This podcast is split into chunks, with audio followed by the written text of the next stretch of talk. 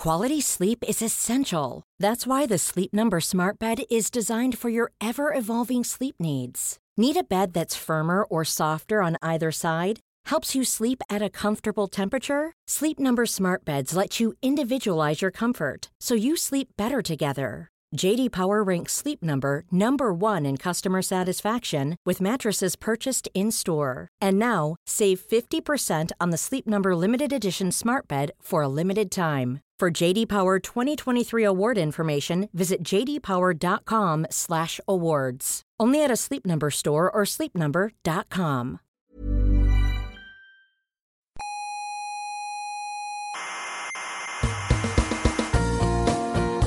Aquí comienza Coffee Break, la tertulia semanal de la Espera, actualidad. espera, espera. ¿Qué? ¿Que empieza qué? Coffee Break. ¿Y eso qué es Coffee Blaze? Pues la tertulia semanal de actualidad científica. Ya, ¿podría ser un poco más preciso? Pues a ver, un programa en el que se habla de la actualidad de la ciencia. ¿Y de la biología también se habla? Sí, de la ciencia y también de la biología. Pero menos, ¿no? No, Menos. no, sí, sí, menos, menos, menos. Ah. Bi- Biología muy poco, es astrofísica, Ay. cosmología. O sea, ciencia. Sí, sí, no, ciencia de verdad, tranquilo, tranquilo. Vale, vale, vale. Coffee Break, el mejor programa de divulgación científica de España.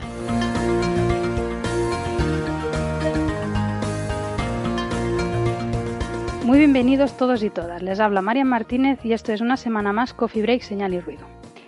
La verdad es que cualquier cosa que diga después de esta entradilla va a quedar súper flojo. Y bueno, seguro que muchos de vosotros habéis reconocido la voz de este gran humorista y también amante de la ciencia y de la divulgación científica, que es Juan Carlos Ortega.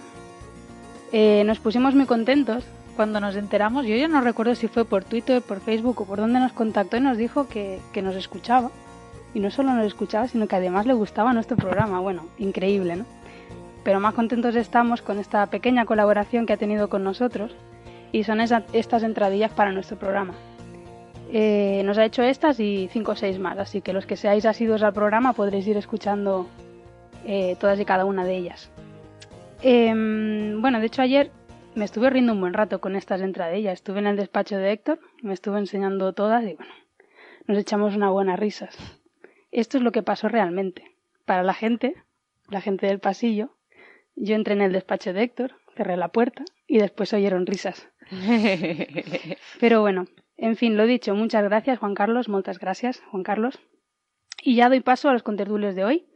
Eh, algunos los conocéis ya bastante. Aquí tenemos a Carlos Westendorf. Bienvenido, Carlos. Hola, ¿qué tal? Tenemos también a Andrés Asensio. Bienvenido, Andrés. Hola, ¿qué tal? Y otros son nuevos. Los hemos conseguido engañar esta vez y yo espero que se apunten muchas más veces. Tenemos aquí a, a Teo Muñoz. Bienvenido, Hola. Teo. Hola, ¿qué tal? Y a Cristina Ramos. ¿Qué tal, Hola, Cristina? buena. Los dos son compañeros de aquí del Instituto de Astrofísica de Canarias y se dedican al mundillo de los agujeros negros. Que bueno, los agujeros negros van a ser precisamente el tema estrella de hoy. Y bueno, mejor dicho. nunca mejor. Bueno, no sé si mejor o peor dicho, porque de estrellas, de estrellas les queda ya poco. Muy bien, Sí, muy sí. bien. Pero Los bueno. agujeros negros lo están petando últimamente. Sí, eso es verdad. Todo lo negro, todo lo oscuro, vende. Es lo que está pegando. ahora. Es lo que lo peta. Hombre, ha vuelto Star Wars. eh, O sea que está Tenía que, tenía que ser así. Bueno, vamos a comentar dos noticias que han aparecido muy recientemente relacionadas con agujeros negros. Eh, y bueno, aquí en Coffee Break hemos hablado mucho sobre agujeros negros, pero sobre todo de la parte más teórica, ¿no? Y más. Pero esto va a ser puramente observacional, que yo creo que también es lo más bonito, ¿no? Porque es lo más, ta- bueno, tangible de alguna manera, ¿no? Pero aparte de eso, son dos artículos muy bonitos y, y vamos a tener además aquí a gente que los ha estado trabajando de primera mano, ¿no?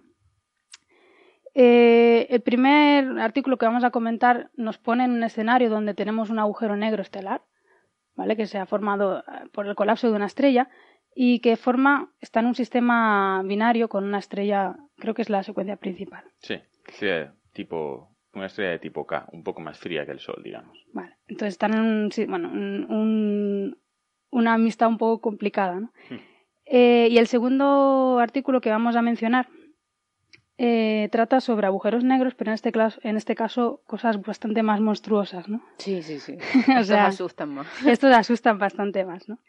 Eh, son bueno, agujeros negros supermasivos que se encuentran en, las, en los centros de, de, las, de las galaxias. ¿no? Eh, bueno, pues no sé, eh, podemos empezar si queréis por el por este sistema binario de agujero negro y estrella de estrella de tipo solar, bueno, tipo solar, no, perdón, de secuencia principal. Pero antes de, hablar en particular de este caso, del artículo precisamente tú, tuyo, Teo, eh, quería que nos comentaras, eh, ¿estos agujeros negros se suelen encontrar en sistemas binarios o, es algo raro? Quiero decir, ¿un agujero negro se puede encontrar solo o qué tipo de cosas te puedes encontrar por ahí? Bueno, sí, o sea, los agujeros negros se pueden, se pueden encontrar solos y de hecho eh, en la galaxia pensamos que, tenemos entre 10 a la 8 y 10 a la 9 agujeros negros, o entre 100 millones y 1000 millones eh, de agujeros negros. Eh, que son simplemente pues es un cementerio de estrellas masivas muertas. lo que pasa es que como hablábamos antes, los agujeros negros eh, son negros y eh, lo negro vende, lo negro vende, pero no es tan interesante porque no podemos ver nada. Entonces, cuando, cuando realmente tenemos, digamos, podemos hacer eh, física con los agujeros negros, es cuando interactúan con material cercano. Y esto pasa en estas, lo que llamamos en la jerga astrofísica binarias de rayos X. Básicamente tenemos un, un agujero negro en este caso sería 10 veces la masa del Sol, que es un número bastante, bastante estándar, y eh, forma parte eh, de un sistema ah, eh, binario en la cual la otra estrella es típicamente una estrella, pues digamos la normal de secuencia principal, no tiene por qué ser de, secuencia principal, pero sí una estrella, digamos que está en su época de, quemar hidrógeno o helio.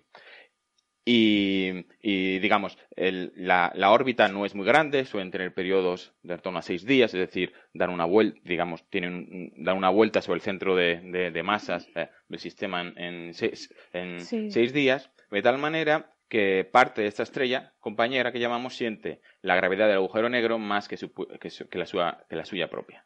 O sea, parte de las capas eh, exteriores. Entonces, empieza, el agujero negro empieza a robar masa eh, de esa estrella al robar masa, digamos, las dos estrellas están girando, luego esta masa tiene momento angular, digamos, tiene una tendencia a girar, y entonces en vez de caer directamente sobre el agujero negro, lo que hace es formar un disco eh, de acreción.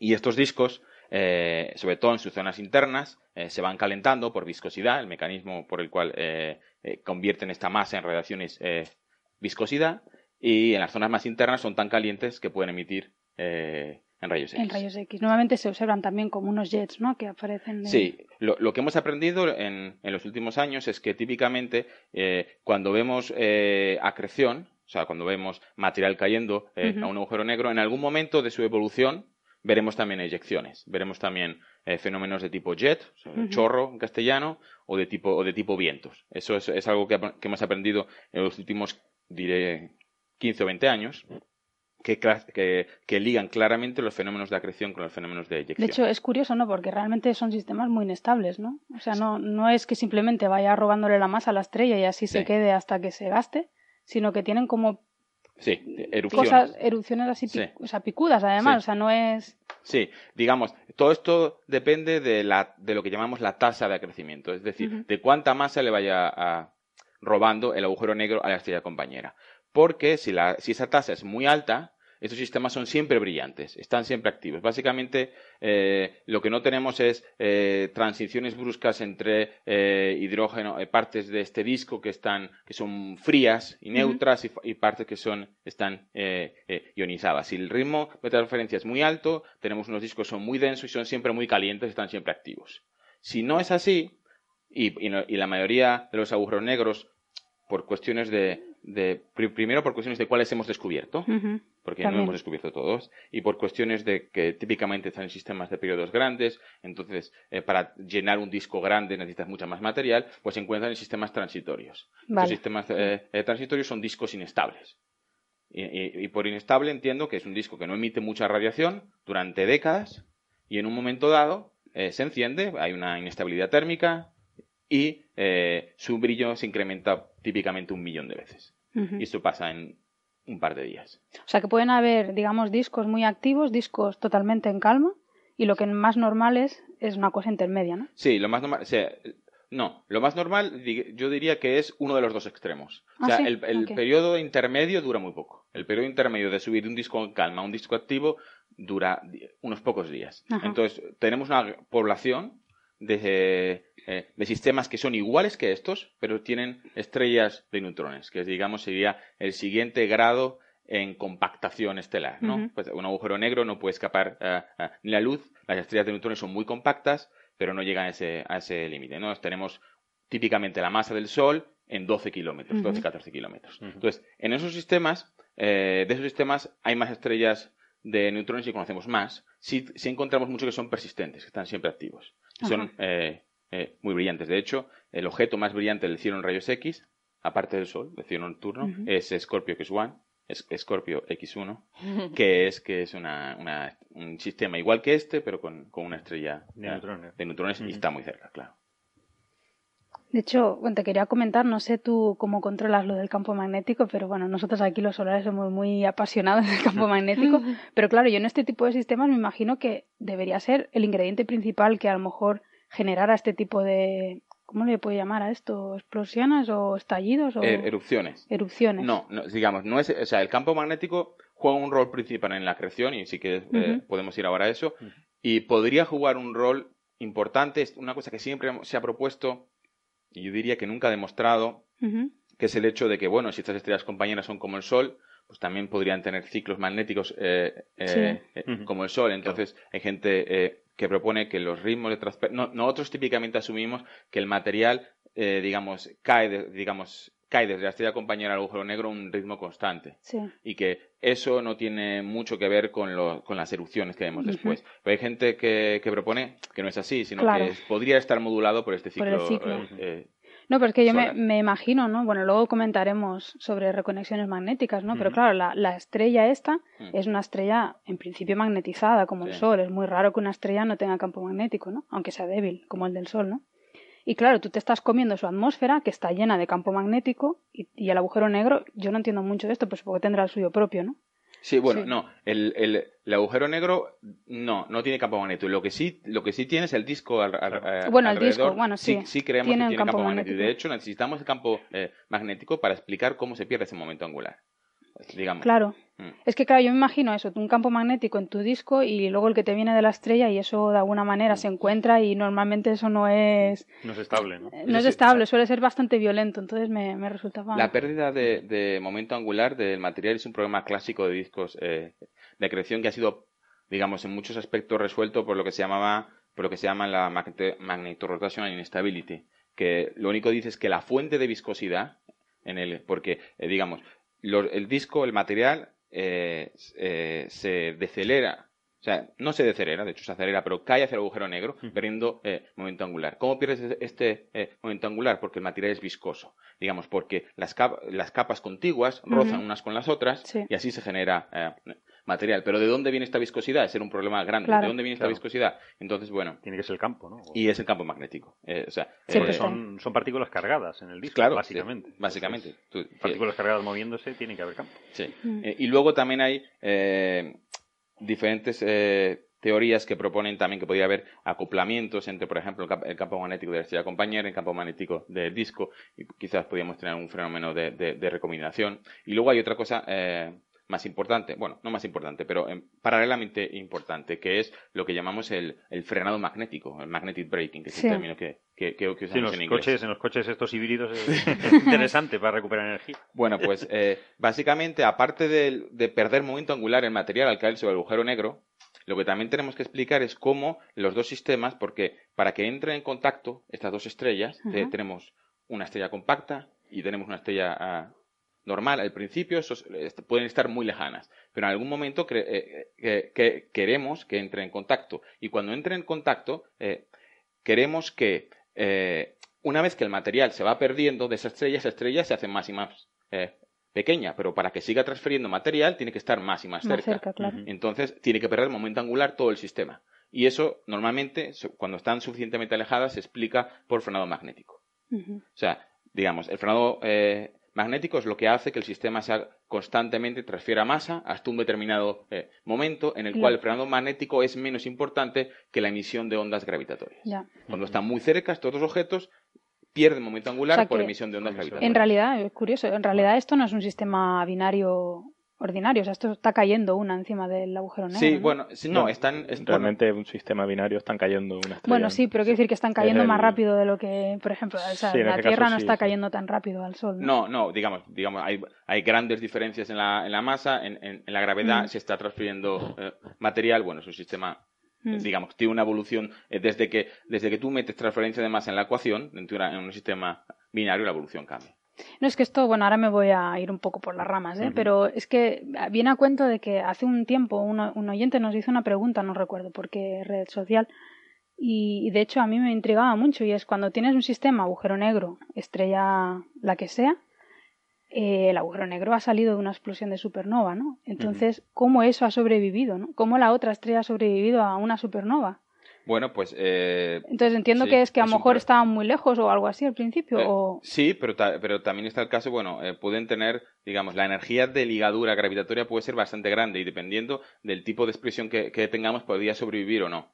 Por ejemplo, quizás, quizás los, eh, los sistemas que inicial, cuando la explosión fue de periodo corto, parece, o sea, que están cerca, intuitivamente podría parecer que al estar tan cerca sería más fácil que, que eyectara Sí. eh, a otra estrella, pero la energía de, de- de ligadura entre ellas es mucho más grande. Y luego también depende mucho si la expresión de supernova es una expresión simétrica o asimétrica, ¿no? Ya, bueno. O sea, hay sistemas que, que- que conocemos que están que se llaman runaway systems, o sea, sistemas que están viajando a gran velocidad eh, eh, por la galaxia y se cree que son co- como consecuencia de el kick, o el, el extraimpulso que la supernova le dio a todo el sistema durante, durante la explosión. Bueno, de hecho, es, es la única explicación, ¿no? Cuando tienes Ya, un ya, ya. sistema viajando a 200 o 300 kilómetros por segundo. De todas formas es curioso, ¿no? Porque, claro, eh, uno está acostumbrado a que pues, eso, cuando hay una explosión la- en las pelis, ¿no? La gente sale Sí, volando y tal, ¿no? Pero, pero claro, esto, eh, cuando una estrella eh, eh, explota, pues sus capas externas son ya tan poco densas que realmente el impulso que pueden eh, generarle a una estrella, pues eh, compañera que esté relativamente cerca, tampoco es tan enorme, ¿no? Con lo cual, sea, Igual son muy espectaculares, me refiero visualmente, pero realmente la densidad en estos sitios es prácticamente cero también, ¿no? O sea, de hecho, por eso es una de las razones por las que brillan, ¿no? Porque son prácticamente, no tienen densidad, entonces to- lo que uno ve es básicamente emisión de todos los eh, átomos que hay allí, ¿no? Sí, sí. Bueno, igual que las llamaradas solares, ¿no? Que son tan, entre comillas, energéticas, pues ah, si llegaran aquí realmente nos pasarían y ni nos daríamos cuenta, ¿no? Mm. Precisamente por Mm. la poca densidad que tienen, ¿no? Sí, esa es una de las cosas, bueno, todas las atmósferas de las estrellas, eh, o sea, la, superficie de la estrella eh, se genera básicamente porque la densidad eh, cae muy rápido, ¿no?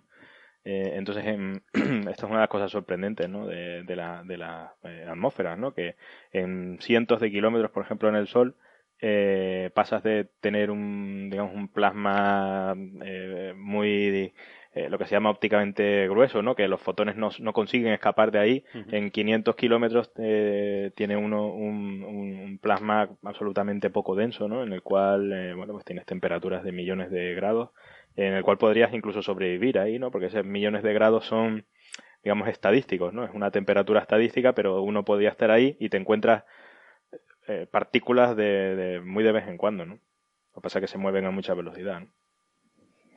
Pues sí. Bueno, vamos a ir a, a tu artículo porque si no, esto es tan interesante que nos podíamos pegar aquí sí, horas y horas hablando. Eh, el sistema que tú estudiaste, que se llama V404 Cygni, Ujú. es un sistema justo esto, ¿no? Un agujero negro y una estrella eh, de secuencia principal.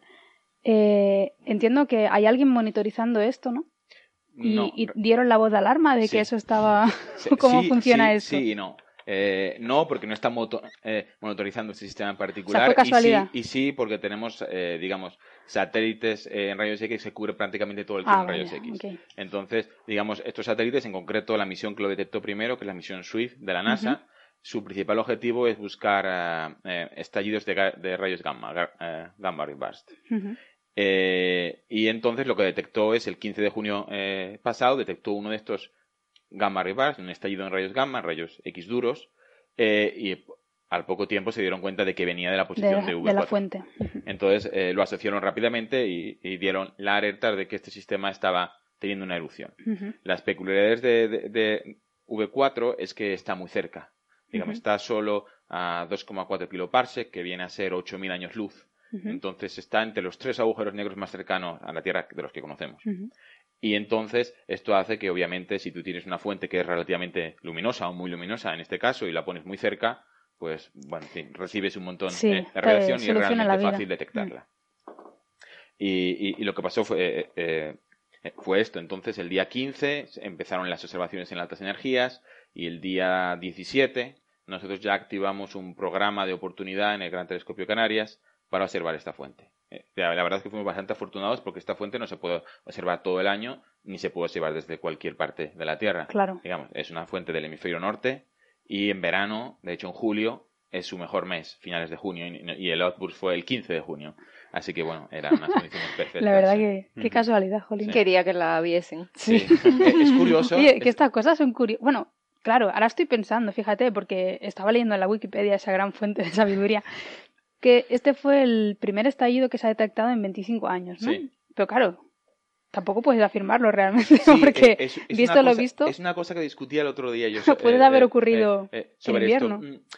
Podría haber ocurrido, pero es muy complicado. Yo no sé si hemos tenido, digamos, porque este estallido fue particular en el sentido que solo duró dos semanas. Ajá. Bueno, de- ra- dos semanas en las que estuvo realmente activo, pero Sí. luego son, es más tiempo en, en la que está activo. Y si tú cuentas, digamos, eh, en junio se puede observar toda la noche, pero prácticamente hasta diciembre, en Ajá. diciembre se puede observar. Y luego en marzo podemos volver a observar otra vez. Y luego los satélites que no están en tierra pueden sí, podían haber Entonces, detectado algo. eh, Mm. Creemos que realmente no nos hemos perdido ninguno, pero bueno, en fin. eh, y, y de hecho es curioso también que el- la otra erupci- eh, eh, erupción que ocurrió en la época de los rayos X, digamos, en la época en la que sabíamos que más o menos qué es lo que estaba pasando, que fue la del año 89, fue en mayo. O sea que, digamos, no le gusta hacerlos en, en, en diciembre. Vale, tiene una preferencia Sí. por el mes de Sí, por mayo verano, junio. si le gusta veranear en el hemisferio norte.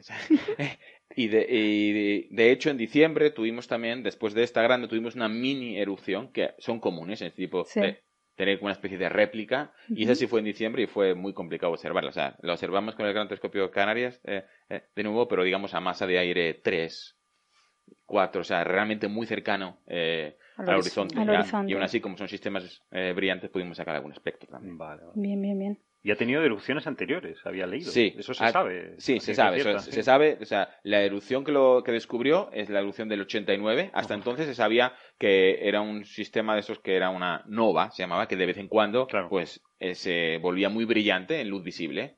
Y la primera, la primera que está eh, catalogada fue en los años 30, año 38, si no me equivoco. Y luego hubo una en los años 60. Esto ha sido buscando en placas En placas, fotográficas. claro, claro, porque buscando. Y bueno, entonces, si les pones todas juntas, tenemos cuatro hasta ahora y parece que cada 20 o 30 años eh, es- está activo, ¿no? Que está durmiendo por 25 años, eh, eh, pongámosle, y luego está activo por un mes.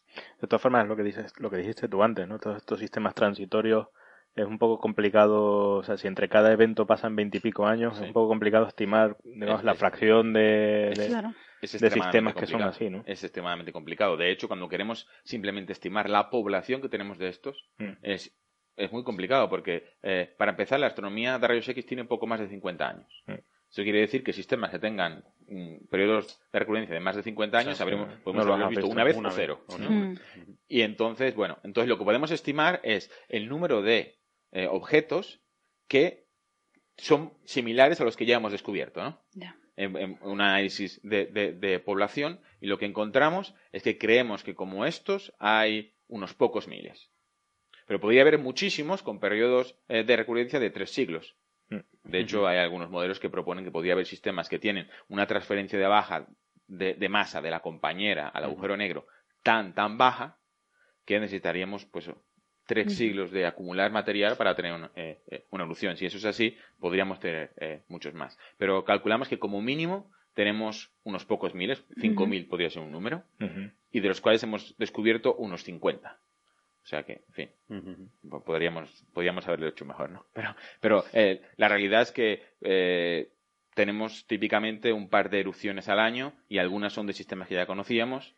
Entonces, bueno, es... Sí, es curioso. ¿no? Porque la astronomía en el fondo es un poco como la ganadería, ¿no? O sea, tienes que tener, somos expertos en contar cosas típicamente, ¿no? O sea, el ganadero tiene que contar sus vacas para que no se le pierdan, ¿no? Y nosotros, pues, de hecho, eh, la, la astronomía ha generado un montón de, digamos, estadísticas de conteo de cosas, eh, ha sido generada en la, en la astronomía, ¿no? O sea, eh, cosas que, como, como en este caso, ¿no? Que puedes ver eh, eventos que sabes que, que pueden existir, pero puede ser que no los hayas visto nunca, ¿no? Entonces tienes que poner cotas a este tipo de cosas. O sea, no, no observar ningún evento no significa que no haya ninguno, ¿no? Pero puedes aún así poner cotas a, la cantidad que hay, ¿no? O por lo menos a la fracción que hay, ¿no? Mm. Una de las cosas más divertidas, eh, yo también trabajo en cuestiones de, de fuentes transitorias en radio, que es una cosa nueva que está eh, apareciendo ahora. Y cuando descubrimos la primera, la primera de un tipo en particular, pues claro, teníamos una fuente y en el artículo hay una buena sección discutiendo de cuántas puede haber, ¿no? Con una estadística de una fuente. Exacto, el 100%, el 100% son así, ¿no? o sea que sí, sí. La estadística con pocos números, que es poca estadística, no es realmente una de las cosas, uno de los mayores problemas que tenemos en nuestro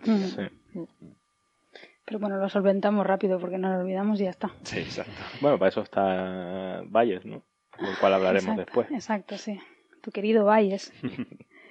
eh, bueno, Por yo dijo GTC. Yo creo que hoy hay una noticia. Ah, bueno, sí. Sí, bueno, esto, este, digamos, la, la, las evaluaciones que hicimos de este objeto las hicimos con el instrumento Osiris, que es, digamos, el, es el único instrumento permanente que hay, hay ahora mismo en, en, GTC. Y hoy mismo ha salido eh, del IAC el otro gran instrumento eh, que va a haber, junto con, teníamos antes eh, eh Canary Cam, luego tuvimos Osiris, ahora solo tenemos Osiris, y, y en, pronto vamos parece que vamos a tener EMIR, que es un espectrógrafo infrarrojo bastante potente, y en el cual, bueno, tenemos puestas bastantes esperanzas, ¿eh? sobre todo para que haga buena ciencia antes de que vuele James Webb, ¿no? Que es una, cosa, que es una cosa importante. Sí, y acaba de salir rumbo a la Isla Bonita, donde tendrá una vida mucho más interesante. Claro, claro. Y, donde lo, y donde lo llevan esperando años. Sí. Era complicado, más vale no decir cuántos, pero sí. Sí, este es uno de los instrumentos, digamos, uno de los retos científicos en los que se planeó. Eh, pero no solo reto, también es que ha habido mucha mala suerte, ¿no? Sí, se han juntado varias cosas. Ha habido muchos problemas. Ha habido muchos problemas, es, muy complicado, o sea, tenía capacidades que pues hasta ahora no había precedente, ¿no? De hecho aquí. Entonces, pues todo eso y, y, muchas cosas que han pasado pues han hecho que se haya ido retrasando. Pero bueno, ya va para allá. Mm, esperemos que el barco no se hunda. Exactamente. Ah, ya todo lo que podía pasar mal ha pasado. Una de las cosas, uno de los problemas que tenía es que, claro, es un instrumento para observar en infrarrojo cercano, ¿no? Entonces eh, es casi todo criogénico, ¿no? Va en criogénico. Entonces, eh, incluso los filtros y todo eso. Entonces, eh, claro, cuando falla algo, pues eh, hay que calentar todo el criostato, que además el criostato es bastante gigantesco, ¿no? Es enorme. Eh, cambiar las cosas y volver otra vez a hacer el vacío y después volver a enfriarlo y tal, y todo eso lleva, o sea, cuando te planteas, yo simplemente no me metería en una cosa como esa, ¿no? sí, la volverlo a enfriar, estaba preguntando esta mañana en otro coffee break, estaba preguntando esta mañana cuánto lleva volverlo a enfriar y aparentemente son un par de semanas. Madre mía. Es enorme, claro. Sí, supongo al nivel en el cual se pueden volver a realizar observaciones, ¿no? Porque necesitas un fondo muy bajo y por tanto tiene que estar muy frío. Eh, eh, eh, en el infrarrojo. Buah, cuando Manolo me hace rellenar el criostato de nuestro instrumento solar y son que 10 minutos, 15. Sí, bueno, antes era peor. Manolo, ahora 15 minutos de aquí. Creo que ya no me voy a quejar antes más. Antes era peor porque se rellenaba con una jarra de Sí, manualmente. Ahora ya solo hay que darle una llave. Ah, qué bueno. No, pero la verdad que los que yo que soy una, una chica infrarroja, estamos deseando que, y aún así te vemos, ¿eh? que todo que esté allí, que empiece a funcionar porque, porque va a estar muy muy chulo, ¿no? Y va a aportar eh, seguro que datos súper interesantes. Una de las cosas más chulas que tiene, que lo diferencia de los otros instrumentos, es que tiene un modo multirendija, multiobjeto, que, que, bueno, tiene como una especie de robot que te permite diseñar las rendijas pues prácticamente en el momento, ¿no? Tú le mandas el comandito y, y se mueven una serie de barras y dices qué objetos quieres observar. Exacto, o sea, tú pones en el, tu campo de visión los objetos que quieres y sobre la marcha pues se te hacen las rendijitas, ¿no? Colocan las barras. Sí, Quizá explicar que la alternativa a esto son las máscaras, ¿no? Claro, o sea, normalmente, por ejemplo, bueno, ya la experiencia que tengo previamente es con, con LIRIS, que es el, equivalente para el William Herschel, que es el telescopio de 4 metros, que aquí lo que teníamos que hacer era, cada vez que pedíamos tiempo, que se pide dos veces al año, pues tienes que diseñar tu máscara, tienes que, tienen que mandar la taller a hacer, abrir el criostato, que otra vez va en criogenia, ¿no? Entonces hay que hacer todo el ciclo cerrado y demás. Eh, montan tus máscaras y las tienes allí pues ese semestre y si te dan tiempo el siguiente pues las puedes volver a usar, pero vamos, que es, hacer máscaras para luego tirarlas. Entonces, claro, pues... Y tardas, tardas Y tardas, claro, y es mucho más tedioso, o sea que Es un- Pues vamos a ver, que le vaya bien a, Sí, Seguro, a Emi. seguro que Seguro dentro de un tiempo estamos aquí comentando claro. noticias Seguro. hechas con Emi. A ver, a ver. Bueno, yo creo que ya es momento, por fin, que pasemos a la noticia del artículo de Teo, Pues, que nos hemos ido bien, está bien. bastante por las ramas. Eh, hay que mencionar, bueno, que es un nature. Sí, O sea sí. que, bueno. Eso, eso. Cuidado. Tengo que decir que eso no significa que sea eh, sello de calidad. Porque, sinceramente, he leído muchos natures y, bueno, pero tengo que decir que yo me leí el artículo y yo le doy el sello de calidad. que creo que tengo, probablemente tengo más criterio que, que Leslie Sage, pero bueno, Que el Eh, editor de Nature. que el editor de Nature, efectivamente. No, es que además justamente hoy tenemos dos noticias, las dos de Nature, ¿no? Y la segunda, bueno, pues, es menos fuerte, sí. Bueno, le vamos a dar un poco Hombre, de palitos. publicar en Nature es complicado, entonces... Sí, de- no, de hecho, fíjate si es complicado. A mí, yo, a ver, yo no soy una experta en el tema, pero lo he leído y me ha parecido todo, o sea, de lo típico que tú vas leyendo y te apoyas en las gráficas. Sí. Sí, Eh, O sea, quiero decir que está todo, está muy bien escrito. eh, eh, lo que ves en la gráfica lo pone en el texto, que no es que hayan tenido que hacer malabares para explicar las cosas, así que es que se ve a simple vista. Y me ha sorprendido. Precisamente que hayas tardado un año en publicar eso, o sea, que debe ser realmente tedioso publicar en esa revista. ¿no? Sí, eh, digamos, eh, es, es complicado porque de Nature principalmente es una revista que publica eh, descubrimientos, ¿no? No, Mm. no, no publica, eh, yo qué sé, trabajos globales. Yo tengo trabajos ¿no? en los que quizás eh, he metido mucho más esfuerzo en hacerlos sólidos. Sí. Eso provoca descubrimientos, ¿no? Una, una, una cosa que se ha visto y que quizás cambia un paradigma Sí. anterior o que quizás es necesario un nuevo evento, que, un nuevo fenómeno que hay que incluirlo y que no se había eh, hecho antes. Y luego eso, eh, por un lado, y por el otro lado, es una revista en la que van cualquier tipo de artículo científico, en el sentido de que van artículos de biología, van artículos de. Sí. de otra- Entonces, tiene que estar escrito a un nivel no, dema- eh, no demasiado técnico. Tienes muy Sí. poco espacio. Y entonces, toda esa ecuación da lugar a que, digamos, dediques un montón, montón del tiempo al texto, a cómo contarlo. Tú ya más o menos tienes tu resultado, Sí. pero cómo contarlo y cómo contarlo bien y cómo contarlo claro lleva, lleva meses. Sí. Por otro lado, esto te obliga también a eh, llevar tu resultado un poco fuera de lo que es tu campo, Sí. tu zona de confort, digamos, ¿no? Yo, para escribir este artículo, nunca me había leído tanto, nunca me había leído tantos artículos de otros campos Sí, sí, sí, que no, cuando está claro. escribiendo esto, ¿no?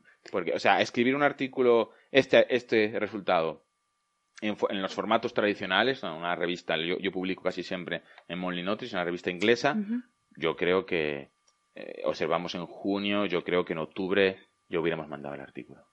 Septiembre, octubre, y hubiéramos mandado un artículo, bueno, decente. Eh, El resto es, bueno, intentar, bueno, mirar esto, compararlo con lo otro, dar una perspectiva más global, que el texto esté más, más, más- Sí, más sí, fino, que las figuras sean pocas y muy claves y contundentes, porque al final lo tengo aquí, tanto trabajo es que no llega a cuatro páginas. Pero, Pues- sí. Sí, es una cosa, o sea, Pero es eh, es un. Total, tanto esfuerzo y al final son cuatro páginas. Sí, sí, o sea, la- las referencias empiezan en la tercera cara. Sí, además no tampoco te dejan más. tío. Tampoco Unos- te deja más, no, no, no, no, no, está, eh, tampoco. No, no, sí.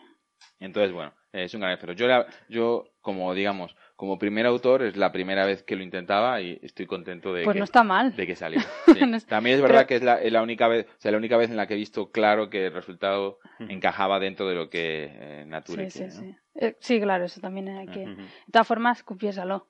Tenías manga, porque he leído los agradecimientos. Eso es, digamos, eh, lo- el, el agradecimiento se puso eh, eh, después de que el artículo estuviera aceptado.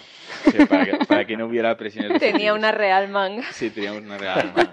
Pero es verdad, es Explícalo, verdad. O sea, de, Sí, de sí. los tenemos más de 500, eh, digamos, para hacer este análisis hemos usado más de 500 espectros, 550 espectros, Ujú. creo.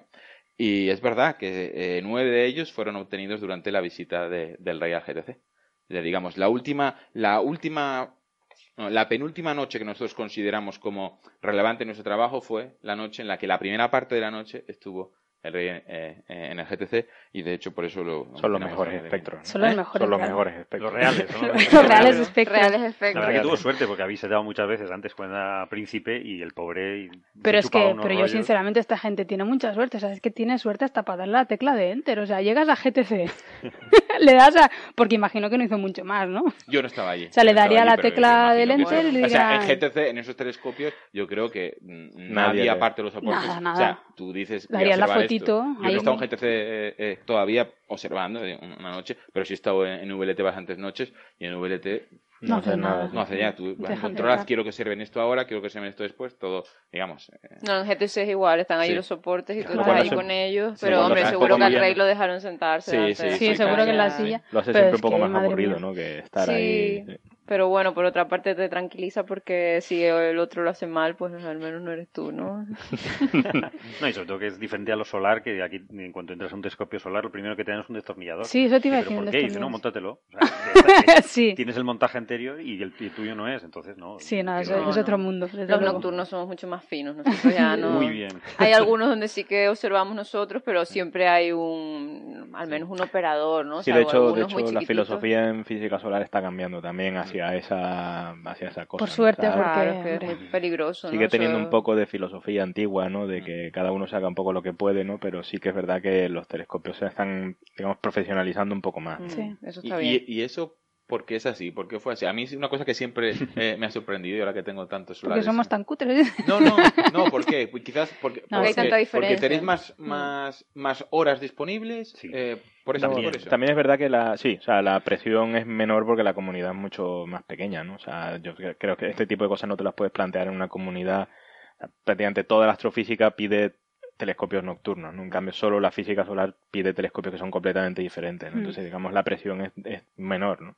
Entonces, y también es cierto que mucha gente tenía sus propios instrumentos, ¿no? En el pasado, en los años 60 y tal, cada uno iba con sus cacharros a, a Sí. un sitio, su espectrógrafo, sus, eh, no sé, filtros, lo que fuera, ¿no? Y cada uno, cada, cada institución casi que tenía sus propios instrumentos y había cuatro o cinco telescopios en el mundo y tú ibas allí, ponías tu instrumento y, y, y entonces tenías que usar un, torn- un destornillador para atornillarlo. ¿no? También O es verdad que como solo tenemos un objeto, eh, lo que nos queda es hacer distintos tipos de observación, Sí. ¿no? Entonces, yo, por ejemplo, recuerdo que en mi tesis eh, las observaciones eran totalmente distintas a las que se habían hecho hasta ese momento porque queríamos perseguir un objetivo en concreto y dijo mi director de tesis, pues mira, vamos a coger tal cosa, vamos a meter aquí un prisma que se lleva la luz para allá, ya vamos a poner aquí un instrumento, aquí otro, no sé qué, pim, pim, y nos hicimos un, ¿cómo se dice? Setup, un Montaje. un Montaje. montaje instrumental totalmente distinto para tener observaciones distintas que nos permitieran llegar a, a otra cosa diferente, ¿no? Claro. También te digo, una cosa buena de eso eh, es que realmente estás como más en contacto, ¿no? Con Claro. el cómo se hace y quizás entiendes mejor cómo, cómo se observa. Sí, lo que pasa es que a veces, a veces es doloroso, ¿eh? No, hombre, A veces claro. pierdes claro. mucho tiempo porque O sea, aunque tengas más sí, tiempo de sí. observar un único objeto, el tiempo bueno realmente de buen tiempo de observación, de buen Mm. seeing, que se suele decir, es muy pequeñito. Ya. Es decir, aunque tengas Sí. muchas horas el sol de día, o sea, viendo Sí, el sol, Realmente eh, es una hora al día, es la que lo pillas día bien. buena. Sí, sí, no, Hay- un compromiso, ¿no? Sí, Eh, hay una cosa sí. curiosa. En los telescopios solares sueles observar con los instrumentos. O sea, por ejemplo, en el telescopio Gregor, que ahora es uno de los más grandes Ujú. del mundo, eh, telescopios solares, eh, estás en la misma sala que están todos los instrumentos. ¿no? Mm. Eh, porque bueno, eh, el sol es mucho más brillante que cualquier bombilla que uno pueda encender, ¿no? Entonces realmente la bombilla no te afecta demasiado, ¿no? Y bueno, ves, ves, ves la luz pasar por allí, es como los laboratorios, ¿no? Ves la luz del sol entrar por un sitio, cómo se convierte en rojo cuando pasa por un filtro y cosas así, ¿no? O sea, que tiene su, tiene su componente, aparte de que se observa de día, que lo cual es siempre agradable, ¿no? Porque no tienes que cambiar de horario. Es verdad, sí, los nocturnos Mm. lo pasamos un poco mal a veces, ¿no? Sí. Mm. Pero en cambio, por ejemplo, pues ahora mismo en Gregor eh, la, la óptica adaptativa, es decir, el sistema que compensa la atmósfera, también está en la misma sala de control.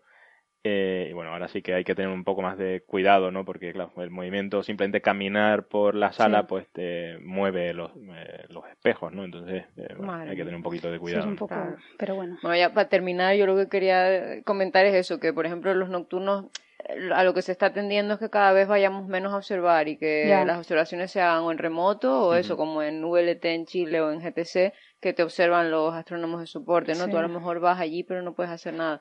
Entonces, para mí se pierde un poquito Se pues pierde. la gracia de esto, ¿no? Porque si todo te lo dan como un producto que tú abres en el Mm. ordenador y pero tal, tú puedes pues... en decidir en algún momento cambiar de programa, ¿no? Imagínate que no. Sí, pero no te estás- gusta lo no que estás en Cuando estás allí, sí. Cuando sí, estás cuando allí, estás sí. allí, Esa es la idea de ir. Pero si es en modo servicio, no. modo Eso, si tú lo mandas, pues... Tú mandas una orden como Y así- manda un, una También es verdad que los solares somos un poco más experimentales todavía, los telescopios, pero básicamente por el precio, porque Mm. claro, no es lo mismo construirte un VLT que te Claro, debe costar claro. una millonada Mm. a construirte lo- la torre alemana esta que hay aquí en Izaña, que el Mm. telescopio que puede medir, que mide el telescopio de la UE 70 centímetros. ¿Cuál es? creo. 70. Sí, es donde- ¿Sabes? O sea que, bueno, se permite todavía ese jugueteo con los Claro. instrumentos, porque, bueno, valen dinero, pero no es una cosa que. No son muchísimos millones, ¿no? Claro. Entonces, de hecho, ya los, los telescopios solares más nuevos ya se va notando, lo que decía Claro. Andrés, ¿no? Ya se va notando. Automatismo, O sea, para el- comodidad, claro. El Además, telescopio solar europeo este que está en, en que aprobaron hace poco en la, en la lista de ESFRI, eh, o sea, ese telescopio no nos van a dejar No. ir allí con un Con el destornillador, no, no. Espero que no. ¿sabes? Entonces, Pues lo cambiamos en, en cualquier momento. Bueno, retomando el tema Bueno, eh, de tu objeto, ya lo sí. que hemos encontrado. Sí, yo creo que es momento. Bueno, pues eh, lo que hemos encontrado en, en este si- eh, sistema es que eh, a la vez que el sistema está eh, acretando eh, material, a la vez que estamos en esta eh, eh, erupción, también se, se emite un viento bastante fuerte y nosotros llamamos un viento, y digamos, lo que vemos es gas saliendo eh, del sistema a una velocidad más o menos del 1% de la velocidad de la luz, que son, en este caso, 3, o sea, la- el 1% de la velocidad de la luz es siempre 3.000 kilómetros eh, por segundo, ¿no? Y esta es la velocidad eh, que hace falta eh, para eh, escapar del campo gravitatorio del agujero negro al radio al que se ha emitido este viento, ¿no? Entonces creemos que, que este viento es importante porque de hecho podría llevar consigo eh, tanto material como el que es acretado durante esta erupción eh, eh, Es de 15 curioso. días. O sea que podría ser tan importante como el fenómeno de acreción en sí mismo. Y de hecho hay, hay varias, varios números que nos dan a entender que este, este viento podría estar regulando eh, cómo el material es acretado y especialmente qué parte del material es acretado. Lo que creemos es que la parte del, del disco que es más interna, que no está afectado por, este, por, eh, eh, por este viento, porque está mucho más ligado eh, al agujero negro, sería la que se acreta, mientras que la parte más externa, parte de ella podría salir. Y eso haría que el disco, digamos, se producieran discontinuidades en el disco y de que esto parara eh, el acrecimiento porque tengo que decir eh, que V4 no es solo un agujero negro eh, un poco particular porque esté cerca, que eso es una casualidad, sino también porque de los que conocemos es el que tiene un, un periodo orbital más grande y un periodo orbital más grande significa un disco más grande. Digamos, V4 tiene uno de, uno de los discos más, más potentes, más poderosos, con más energía ah, de los agujeros negros eh, que conocemos. Entonces llama un poco la atención que sus erupciones solo duren 15 días. Cuando tenemos otros sistemas con discos más pequeños cuyas erupciones duran meses, incluso años.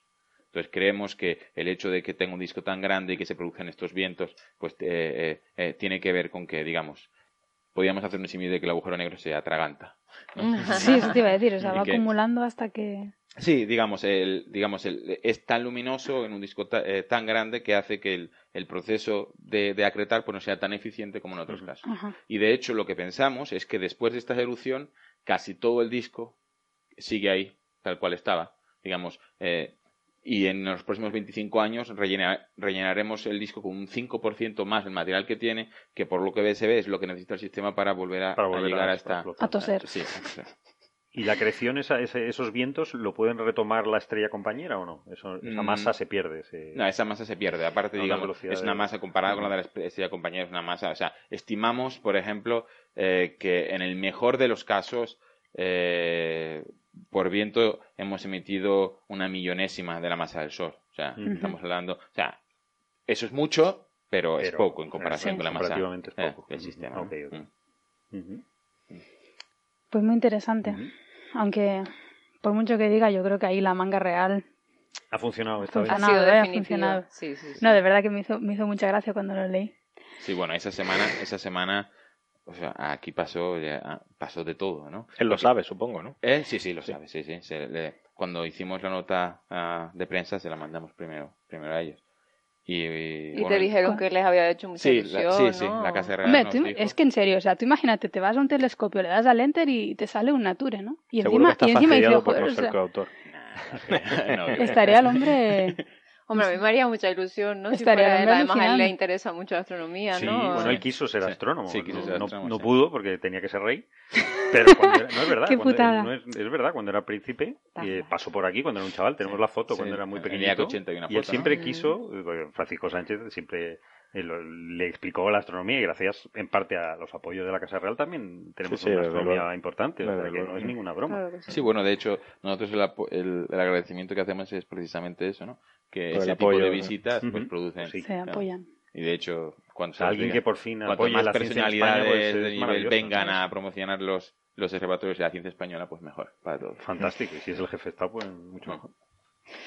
Pues bueno, eh, entonces, si os ha parecido, si no os ha parecido suficientemente violento el escenario que hemos presentado, eh, vamos a hablar ahora de lo que os decía, ¿no? De los agujeros negros estos supermasivos, hipermasivos, no sé muy Ay, bien ay, cómo ay. llamarlos. Supermasivo, supermasivo. Supermasivos Mm. ya. ¿Qué, hace Porque que, qué hace que sea supermasivo? O sea, ¿qué tamaño es supermasivo? O sea, miles de millones de masas solares. Sí, o sea, 10 a las 6, 10 a las 7, 10 a las Salvaje. 8 incluso, Ujú. ¿no? O sea, estamos hablando de millones de de millones soles, a sí. miles de millones y a Miles de cientos de millones. miles de Yo creo millones. que el ¿no? límite lo marca el del centro de nuestra galaxia, ¿no? Ajá. Más o menos que es un, mi- un 3 millones, ¿no? Sí, ese, es, eh, Digamos, tres, pues, Tres millones de masas solares. ese está delgadito. sí.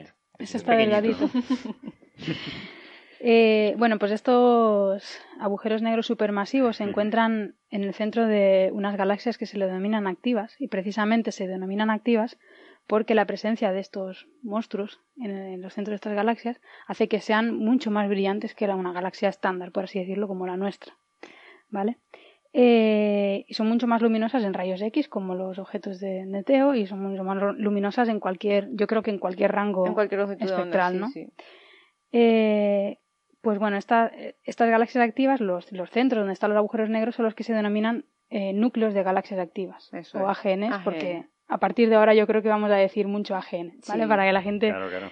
tenga en la cabeza el término. Eh, bueno, eh, una, antes de entrar en la noticia también, me gustaría, Cristina, que nos aclararas, eh, ¿estas galaxias activas Mm. eh, realmente son especiales de alguna manera o cualquier galaxia como la nuestra, por ejemplo, en algún momento de su vida pasaría a ser una galaxia activa o... Hoy en día, es- esa es una buena pregunta porque hoy en día creemos más bien eso último, ¿no? Hasta hace unos años, cuando yo empecé, cuando yo empecé en la astrofísica, No fue, no fue hace tanto. no fue hace tanto realmente, o sea, como veréis en las fotos, no muy bien. Ya verás los comentarios. Bueno, eh, vamos a, a centrarnos. Eh, o sea, hace unos años la verdad que se pensaba que las galaxias activas eran activas y eran diferentes a las galaxias normales y, y cada una nacía y moría siendo como era, ¿no? Pero hoy en día, pues, mm, por observaciones que tenemos y, y realmente porque es una cuestión un poco de sentido común, ¿no? Eh, lo que se piensa es que efectivamente son una, un episodio en la vida de, de una galaxia. O sea, que se cree que prácticamente todas las galaxias pasarían por una fase de, de galaxia activa, ¿no? Al menos por las de una determinada masa. Porque la idea es que, claro, eh, estos agujeros negros supermasivos son como un sumidero que está en el centro de la galaxia, acretando todo lo que hay alrededor, no solo estrellas, sino gas, eh, pues de todo, ¿no? La dieta que tienen es mucho más variada que la de, que la de los agujeros negros que hablaba Teo, que tienen una dieta muy triste, ¿no? Muy Sí. aburrida. Sí, comenzó. Estrella. Comen solo una estrella. Solo de un- sí. Encima la misma. El mismo menú. raro. Mm, Muy soso.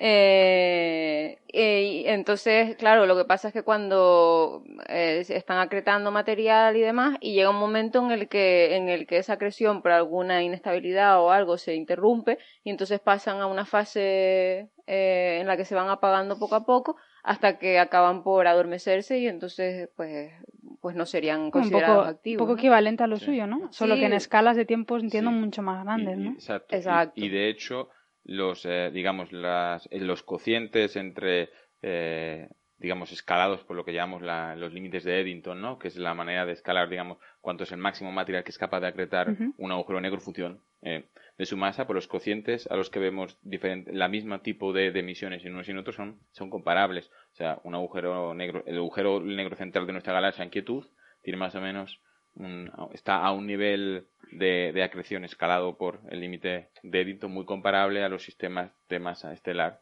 eh, en quietud también. O sea que digamos, hay muchas analogías interesantes Sí. ahí. Sí, de hecho el otro día Teo dio un seminario aquí en el IAC para contar eh, pues el resultado que estábamos hablando y, y bueno, yo es que cada vez que los escucho hablar de esto pienso eso, en la- lo, lo similares que son las cosas que hacemos, ¿no? Porque en el fondo son agujeros negros que Sí. están acretando, ¿no?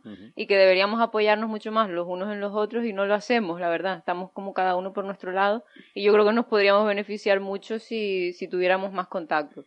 Porque eso, yo, el problema que nosotros tenemos en, en las galaxias activas es que, claro, eh, este periodo de actividad nuclear dura muchísimo, ¿no? Comparado con, con los periodos de los que hablaba Teo.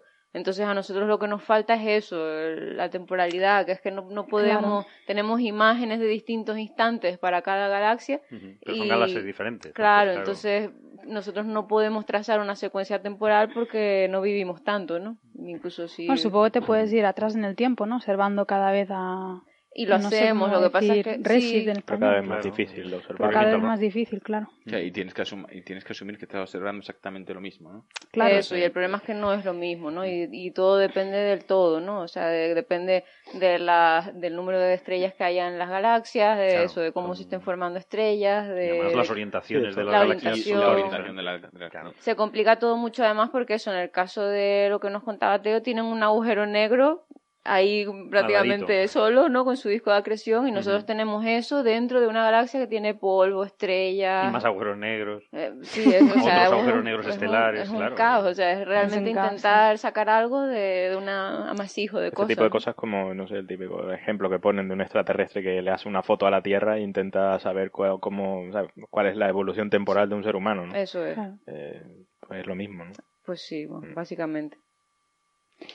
O sea, aquí tenemos la ventaja de que lo hablábamos el otro día, de que nosotros tenemos muchísimas galaxias, ¿no? Tenemos galaxias a cascoporro. Muchísimas. Y, y, Teo tiene tienen pocos objetos, pero claro, ellos los pueden estudiar en un detalle que nosotros no podemos y los pueden seguir, ¿no? Sí, y, y, tenemos la ventaja de que eh, los cambios que vemos sabemos que, somos, que son cambios debidos a la configuración de ese objeto, porque la masa del agujero negro no ha variado, ha sido siempre la misma, la orientación desde la que la vemos también. O sea, lo que vemos cambios es cambios en la geometría de, eh, de acreción o en la geometría de eyección, ¿no? Pero por otro lado, también me puedo eh, preguntar, yo estoy viendo, estoy analizando uno de una población de, os hablaba antes, 5.000, pongamos que son 5.000 tal cual están ahora. Entonces, ¿es representativo sacar conclusiones de uno en 5.000? Bueno, sí, si la física es la misma, hará mucho que se comporten así, ¿no? Nosotros lo hacemos con el Sol, ¿eh? Nos quedamos tan anchos. Tenemos un objeto y... y lo extrapolamos al resto de estrellas, sí, sí. Eh, bueno, pues eso, lo que comentabas, son cosas muy parecidas, ¿no? Tienen su disco de acreción, aunque aquí las AGNs es una cosa, eh, supongo, mucha, mucha más gran escala y todo, ¿no? Pero tienen algo distinto, ¿no? Estas AGNs se supone que tienen un toro de, de polvo alrededor, sí, cosa sí. que entiendo que no, no se ha visto en los objetos de, de Teo, por ejemplo.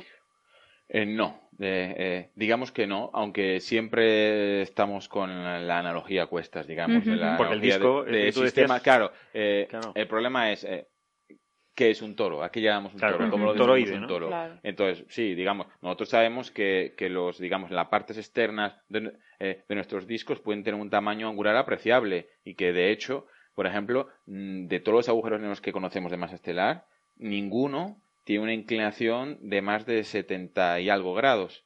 O sea que 70 y algo grados eh, quiere decir que, digamos, que no, que no eclipsa, que la estrella no eclipsa la fuente, ¿no? Uh -huh. Entonces, y a partir de 70 y pico grados es cuando, si tienes un, un, digamos, un toro que tiene unos 10 grados de amplitud, estaría oscurecido eh, uh -huh. eh, por ese toro, ¿no? Entonces, podríamos tenerlos y simplemente no detectarlos. Y de hecho, hace tres años, no, 2013, sí, sí, tres años, eh, aquí en el centro publicamos un artículo en Science también, lidera, liderado también por un estudiante de, de, nuestro grupo, Jesús Corral Santana, Uh -huh. y, y, el título era una cosa así, creo que era An Obscure Black Hole, porque pensamos que por, digamos, la fenomenología que, que, que vemos, tenemos un sistema que está a una inclinación muy rasante, o sea, visto de canto, y que podría haber fenómenos de, de, de, oscurecimiento. De, de oscurecimiento. Quizás no es la misma física, ya.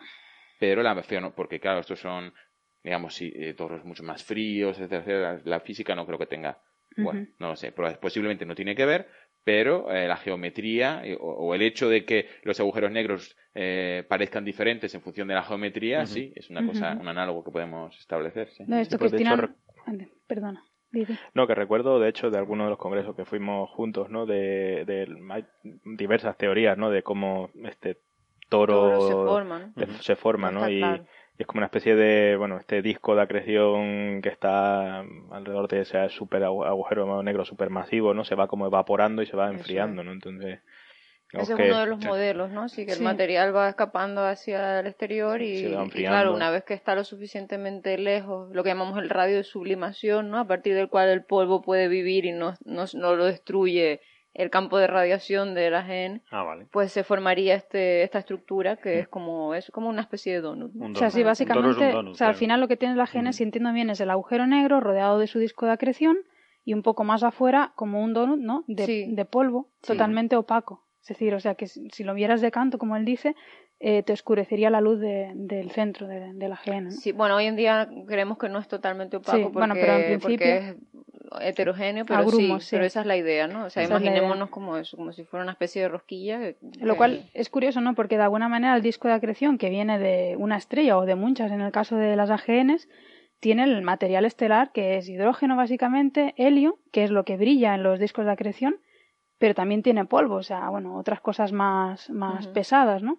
Y es como que eso se ha acumulado en las partes más externas, ¿no? Es curioso. No, yo, bueno, yo creo que esos discos de acreción son de material probablemente ionizado, ¿no? Porque es un, es un sitio no agradable, ¿no? O sea, es un eso, sitio es un entorno con un, Sí. como dijo Cristina, un campo de radiación brutal, ¿no? Donde no sobrevive prácticamente nada que no sea muy simple, ¿no? Como átomos y cosas así. Entonces, según te vas alejando, ese campo de radiación decrece muy rápidamente, ¿no? Porque decrece como, bueno, como el cuadrado de la distancia, ¿no? Entonces, hay un momento en el que el, el ambiente es tan frío eh, que se empiezan a formar moléculas y esas moléculas empiezan a, a pegarse a granos de polvo. Entonces hay un momento en el que es casi prácticamente una especie de, de cambio de fase, ¿no? A partir de una cierta distancia en el que el campo de radiación no puede eh, sublimar el polvo, a partir de ahí en adelante hay solo O solamente sea, que se, polvo, se ¿no? formaría, digamos, el toro se formaría in, in situ. O sea, que yo es que, que había creído que era, por ejemplo, moléculas de la propia estrella que se habían ido hacia afuera.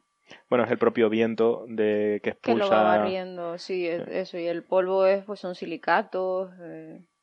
O sea, las cosas en el medio interestelar eh, tienden a formar polvo. O sea, el medio interestelar Mm. le hace falta pasarle un poco la escoba, ¿no? un trapito. Eh, porque Sí. automáticamente esa- es- eh, no está del todo claro cómo se forma el polvo, ¿no? Porque, eh, digamos, moléculas tan complejas y, y formando estructuras así como esos silicatos o eh, cosas de este estilo, eh, necesitas un sitio donde pegar las moléculas. O sea, entonces, hay, eh, hay todos los estudios de la química del medio interestelar entonces hay más o menos identificadas vías para que eh, formar ciertas especies moleculares que son capaces de eh, empezar a absor- a absorber eh, moléculas y entonces automáticamente empiezan a generar los granos de polvo. ¿no? O sea, no es, digamos que hasta hace unos pocos años tampoco se, se tenía muy claro cómo se forma el polvo, pero em, una vez más o menos se ha entendido en la química es relativamente fácil formarlo. ¿no?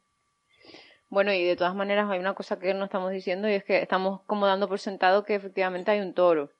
Eso No, te, no, eso te iba claro, a preguntar, que cómo, cómo se dedujo la primera vez de que había algo ahí que te estaba oscureciendo. Claro, o sea, a ver, lo que sabemos a ciencia, bueno, lo- ahora ya lo sabemos porque lo hemos visto, ¿no? Que es lo que vamos a contar hoy, pero, pero lo que sabíamos a ciencia cierta es que había polvo, polvo sí, en, en escalas, eh, eso, muy, muy cercanas al, al agujero negro, porque lo habíamos visto en el infrarrojo, vemos que, que se remite, o sea, porque claro, lo que pasa es que el polvo que está en esta zona central absorbe los fotones ópticos y ultravioletas que se producen en la acreción y los remiten, cuando los observas, por ejemplo, en el infrarrojo, los, los ves ahí, ¿no? Eh, entonces sí que habíamos conseguido saber que en escalas muy cercanas, como digo, pues hay, hay polvo. Pero claro, ¿por qué tiene la forma de un, Un donut, no? Pues esto lo sabemos gracias a la espectropolarimetría, que supongo que, que todos han oído hablar ya en este coffee break, ¿no? No, Sobre- pues eh, sorprendentemente no. No, no han hablado de, de polarimetría. No, no hemos hablado de polarimetría, creo. Anda. Mm, No sé. O sea, que la primera vez que se, que se supo del toro era por estas medidas. Es que yo tenía la duda. Sí, sí, exactamente. O sea, la cosa es, eh, además es muy curioso porque la galaxia de la que vamos a hablar hoy, 1068, fue la primera eh, en la que se detectó eh, pues algo en, usando espectropolarimetría que fue lo que hizo eh, que se presentara el modelo unificado de AGN, ¿no? Mm. Que, que es un poco lo que, en lo que todos los que trabajamos en AGN mm, pues nos fijamos a la hora de, de escribir nuestros artículos y demás. Entonces, bueno, pues básicamente la idea es que en los AGN es más complicado de lo que hemos dicho, ¿no? Tenemos agujero negro, disco de acreción, luego hay un gas denso donde se forman líneas anchas, que se sea, llama está muy la, la región de o sea, líneas anchas. Ujú. Las anchas porque son Vale. muy calientes, entiendo. Mm, Es más bien por la, por la densidad, Por la ¿no? cinética. o-.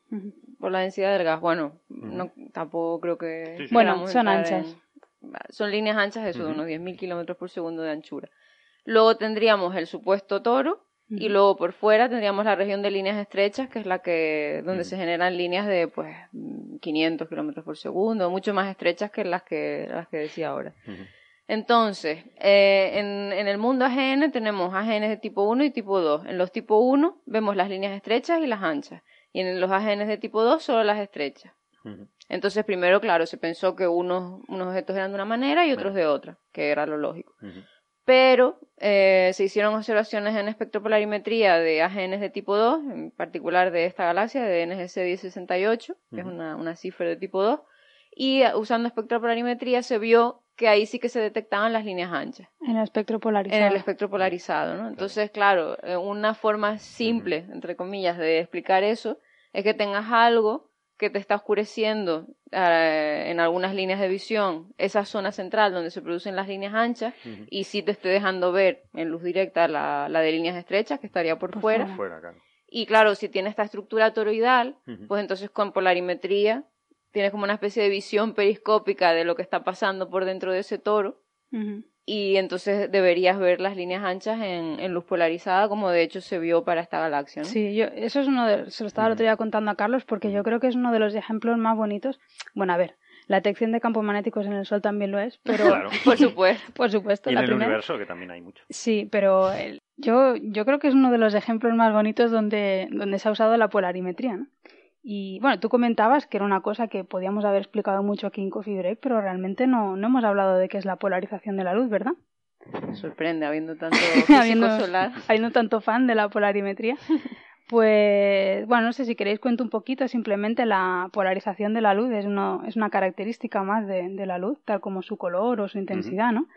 Eh, el color y intensidad de la luz nos dan idea pues de la temperatura de los objetos y demás, o de la distancia incluso a ellos, pero la polarización contiene otra información mucho más valiosa, ¿no? Uh -huh.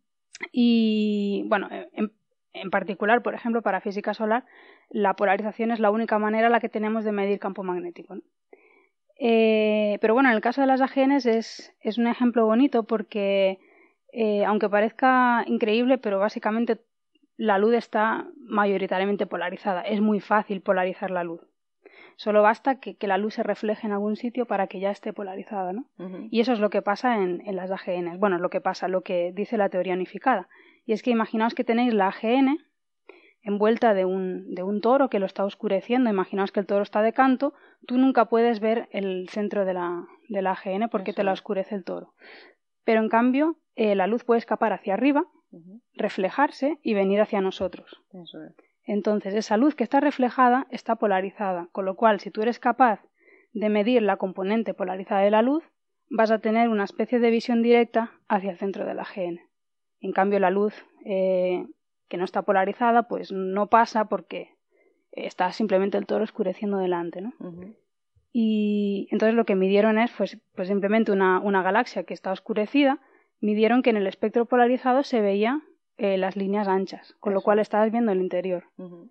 ¿Vale? Entonces la, la idea es simplemente que todas las AGN serían el mismo objeto, lo único que verías líneas anchas o líneas estrechas según la inclinación del toro con respecto a ti, ¿no? Según te esté o no oscureciendo el, el esa, centro. Esa es la idea básica del, del, modelo unificado, exactamente, que eso lo propuso Antonucci en los años 80 uh -huh. y, y, bueno, pues claro, pues eh, está muy aceptado, aunque, aunque hoy en día pues mm, hay diferentes observaciones que lo ponen un poco en duda. Bueno, principalmente lo que pasó fue que, claro, a partir del momento en que se propone el modelo, pues la gente empieza a observar en, en espectropolarimetría, pues, pues las cifr 2, las AGNs de tipo 2 más cercanas, ¿no? Con la esperanza de, de detectar, pues, esas líneas anchas que deberían estar presentes en todas las de tipo 2, si son efectivamente tipo 1 vistas desde, desde otro ángulo, ¿no? Con respecto a nosotros. Eh, el problema fue que pues, se hicieron muchas observaciones mmm, espectropolarimétricas en los años 90, pero no encontraron las líneas anchas salvo en un 30-40% de los objetos que se miraron, ¿no? Mm. Entonces, bueno, a partir de ahí pues ya empezaron a decir, ah, oh, el modelo unificado no es universal, pues habría un tipo de AGNs de tipo 2 que sí son tipo 1 inclinadas de una manera con respecto a nosotros y otras serían intrínsecamente tipo 2 y... O sea, que les faltaría la emisión de esas líneas anchas Exacto, de alguna como manera. si la región de líneas anchas no existieran. Uh -huh. Y bueno, un, toda una serie de, de teorías que, que, pues que han desafiado de alguna manera este modelo unificado, ¿no? Entonces, bueno, yo realmente lo que creo que pasa, esta es mi opinión personal, es que no es tan fácil eh, detectar cosas, eh, estas cosas en luz polarizada, porque claro, tienes algo que te hace el scattering, ¿no? algo que te refleja la luz, pero no sabemos exactamente qué es lo que está haciendo el scattering, entonces, y no sabemos ni siquiera la distancia a la que está situado. Y, y entonces, claro, las propiedades del material que está distribuido en torno a la GN pueden ser muy diferentes. Entonces, claro, no todas las orientaciones y geometrías serán ideales para que nosotros podamos observar esa región de líneas anchas. No, y aparte que aún, aún siendo óptimo eh, la observación, una cosa que se me ha olvidado decir es que efectivamente la luz es muy probable que esté polarizada, pero en el universo la luz está muy poco polarizada. Estamos hablando de unos uno por mil, uno de cada mil fotones o algo así, ¿no? O incluso cosas mucho menores, ¿no? En el caso de las AGNs, uno de cada diez mil fotones está polarizado. Entonces, detectar esa componente polarizada no es fácil, ¿no? Claro, claro. Necesitas una buena a mí no me sorprende realmente que el, bajo porcentaje de detecciones que se han hecho hasta ahora, porque además eh, la mayoría de las observaciones se hicieron con telescopios relativamente pequeños, telescopios de 3, 4 metros. Entonces, pues ahora que estamos empezando a hacer algunas más con telescopios más grandes, pues el porcentaje parece que, que va subiendo un poco, ¿no? Y eso es más, más representativo de lo que yo creo que está ocurriendo. De hecho, los trabajos para poder aislar la parte central de la GN ya se han tenido que hacer simplemente en, imagen, en imagen, ¿no? Se han tenido ya que hacer con telescopios de clase 10 metros, ¿no? Exacto, sí, y, bueno, los telescopios de clase 4 metros se quedan un poco cortos para eso, ¿no? Claro, es que nos hacen falta muchos fotones. Mm. Como en física solar. Nos regalamos Sin unos fotones que haríamos. Eh... Yo tengo una, eh, una, anécdota curiosa sobre, sobre Antonucci, porque él vino, eh, el primer, bueno, la primera escuela en la que yo estuve, en, allá por los años, eh, él daba clase, era una escuela de invierno de, de aquí, del, del IAC, él daba clase sobre, sobre justo polarimetría en, en AGN, ¿no? Y fue curioso porque eh, dio clases en Bermuda. Sí, sí, eh, siempre y desaparecía entre clase y clase, desaparecía y nadie sabía dónde estaba, ¿no? Supongo que se iría a la playa, me imagino, ¿no? Eh, probablemente, probablemente, sí, es que el hombre sí. vive en California. Vive entonces, en California, o sea, Santa Bárbara, es donde, en Santa la Bárbara. escuela, la escuela Santa no, Bárbara. era, no era en la laguna en noviembre. Entonces, Era en el puerto de la Cruz, o sea, era cerca, cerca del mar, ¿no?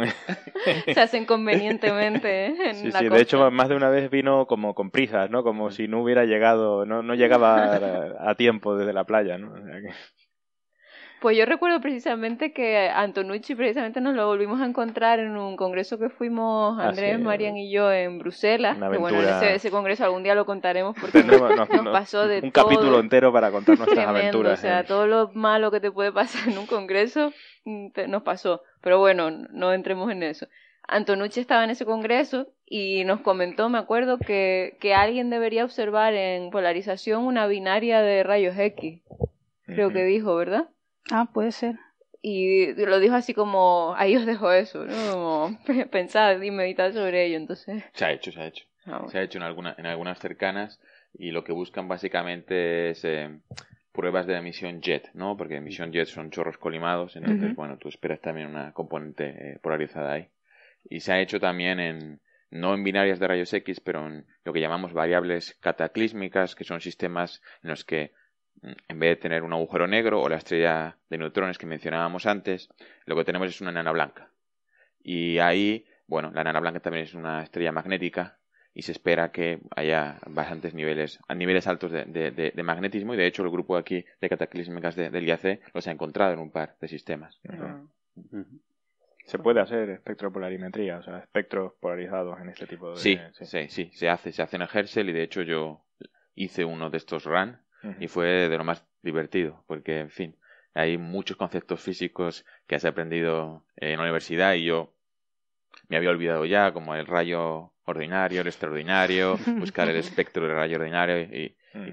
del extraordinario es, es divertido y aparte, bueno, hay un montón, un montón de física dentro, ¿no? A Sí, mí sí. me gustó mucho hacerlo. Es curioso, ¿no? Porque los detectores eh, que tenemos actualmente, al menos en el rango infrarrojo y visible, no son sensibles a la polarimetría, a la polarización de la luz, ¿no? Entonces, tiene uno que ingeniárselas con eh, poner cacharri- cacharros delante del telescopio para poder eh, eh, detectar la luz, ¿no? Y el problema además es que los, los, eh, los instrumentos eh, suelen eh, polarizar la luz, ¿no? Entonces, uno lo que quiere no es el, eh, la polarización que te genera el instrumento, o sea, tu telescopio o lo que sea, sino, sino la que viene del- de, la fuente, ¿no? Sí, de hecho hay que observar cuando haces ese tipo de, de campañas, tienes que observar otra estrella que tú crees que tiene Mm. polarización cero Sí. para corregir de esto. Ya, ¿no? lo que pasa es que cuando estás buscando niveles tan bajos, la sé. tuya Claro. incluso se consideraría polarización cero para Mm. Que no casos. es fácil, Entonces, sí, no es no, fácil. no, no es fácil. ¿no? Mm. Eh, bueno, pues eso. eh, parecía que de- desde el punto de vista teórico, o por lo menos para el modelo unificado, tendría que haber un toro rodeando las AGNs. Eso y es. esto, Bueno, de todas maneras decir que no solo el, o sea, la detección de las líneas anchas fue lo que dio lugar al, modelo unificado, en luz polarizada, pero bueno, también hay otras evidencias observacionales que nos hacen pensar que hay un toro, ¿no? Que hay algo como un donut que está, que está en esa zona nuclear. Y son, por ejemplo, los conos de ionización que observamos en Ah. muchas genes, ¿no? Observamos una especie de, como un reloj de arena. Un diablo, ¿no? Sí, sí. exactamente. Exacto, son los dos conos que saldrían del núcleo de la galaxia y por tanto entonces debería haber algo que, que los está colimando, ¿no? Entonces esto pues también estaría de acuerdo con la hipótesis de que, de que hay un toro.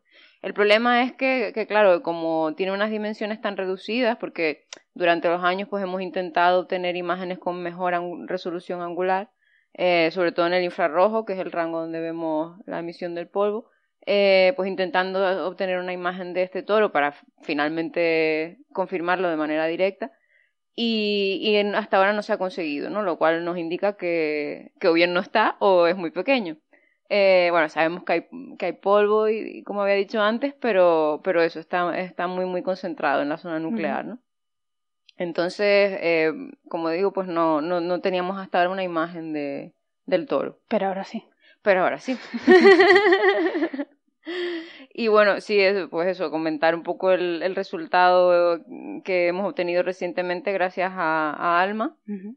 Que, que bueno, hay que explicar supongo un poco lo que, lo que es Alma, Sí. que es un interferómetro, eh, ahora mismo el más poderoso de- del mundo, que está en, en Chile, en Cerro, Cerro Chagnantor. Eh, tiene 66 antenas, eh, 54 de 12 metros y 12 de 7 metros.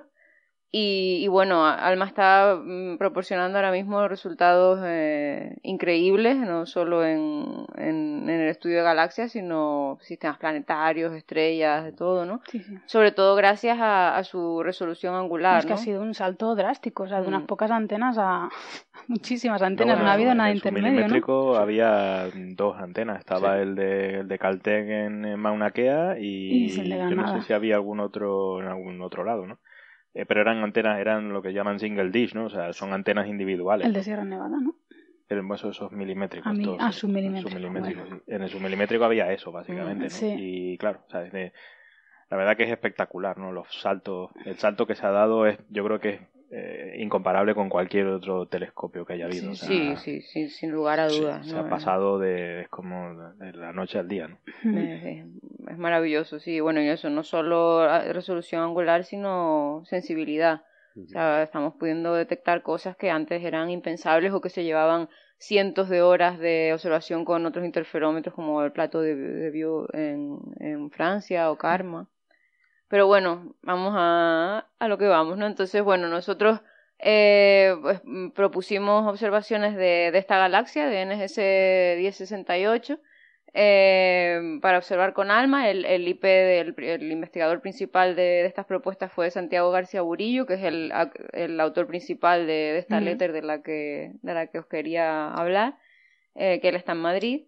Y bueno, pues eso, observamos esta galaxia, eh, primero en ciclo cero, con peor resolución, en- y en ese caso no pudimos resolver el toro, pero eh, más recientemente eh, um, lo observamos con- en ciclo 2 con una resolución angular ya de 4 parsecs, que, que es algo pues estupendo, en el rango submilimétrico. eh, y bueno, pues obtuvimos, como se puede ver en, en el artículo, si alguien quiere ver la imagen, eh, pues salió precisamente hace un par de días una, una noticia en el mundo, ¿no? Contándolo y sale la imagen de Alma. Eh, que bueno, no se ve un donut, eh, la verdad que un donut no parece, pero es que claro, en esta galaxia, como hemos dicho, pues el toro está más bien de canto, ¿no? Sí. De hecho tiene una, una inclinación un poco intermedia. pero está más bien de canto y entonces pues, lo que se ve es pues esto, una cosita un poco elongada. Una proyección. Exacto. Claro.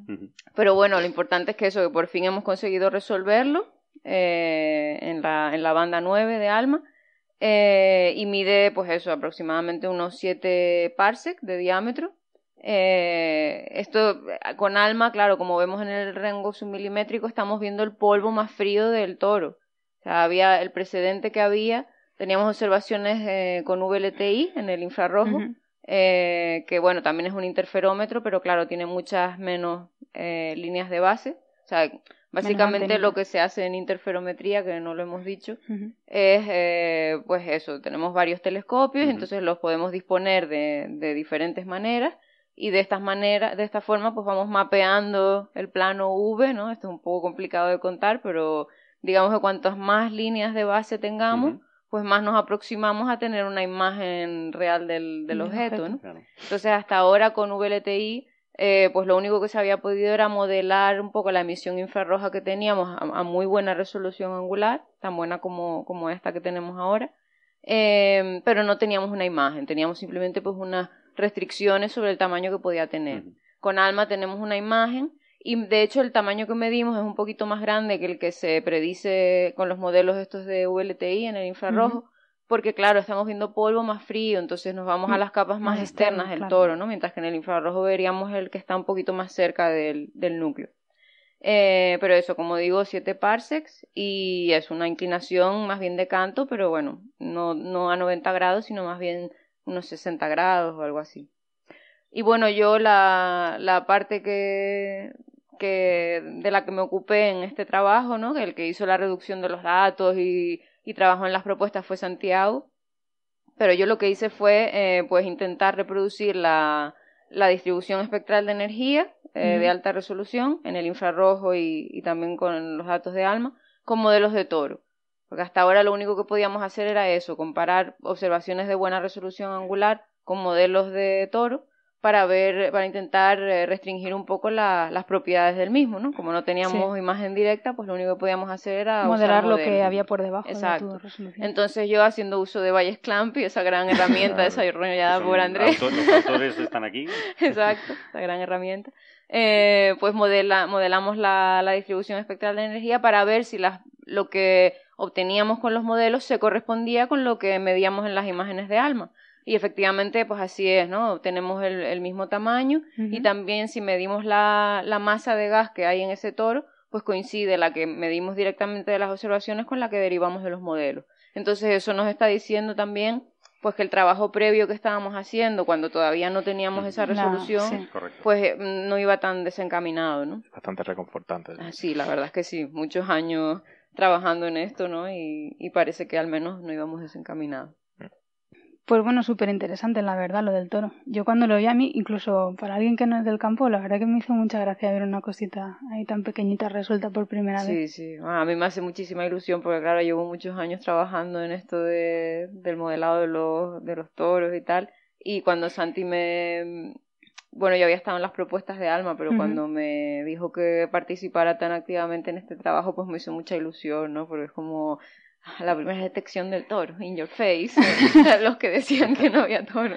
La verdad que esto, o sea, eh, como decía antes, es reconfortante porque, claro, o sea, estamos, eh, has conseguido, ahora se ven las cosas, ¿no? Pero bueno, digamos que siempre que uno consigue identificar los detalles y tal, pues es agradable, ¿no? Pero eh, te demuestra un poco la potencia que tiene, no sé si, bueno, la física, el método científico, ¿no? De, proponer explicaciones mm. basadas en la teoría, ¿no? Sí. Eh, e intentar ajustar un poco los parámetros de tu teoría para, en base a observaciones, ¿no? Y, claro, resulta, llegas a una serie de, infieres unos parámetros, no sé qué, y más o menos son todos consistentes, ¿no?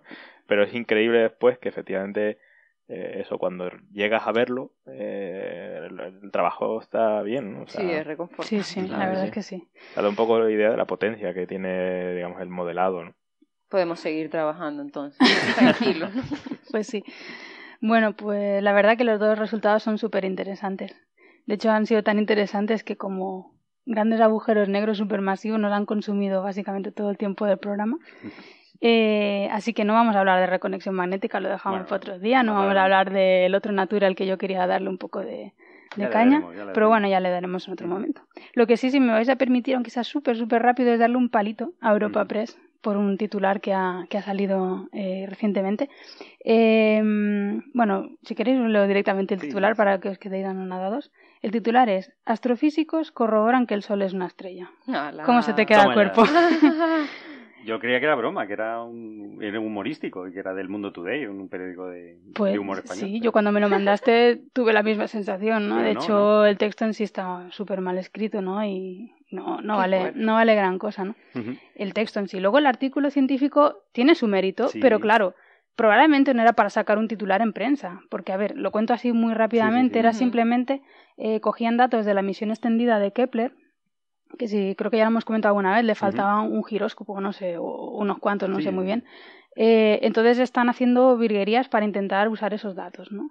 Y lo que han hecho ha sido medir velocidades de rotación en estrellas que tienen más o menos la edad del Sol. ¿vale? Y han visto que la rotación de esas estrellas parecidas al Sol en edad es parecida a la solar, 26 días. Que también Vale. es reconfortante, como dice. Bueno, no sé Andrés, si es pero- reconfortante o no, pero, o sea, es un resultado y con unos datos que, hombre, tienen su mérito usarlos y demás y toda la historia. Ahora, para sacar un titular en prensa no lo veo, sinceramente.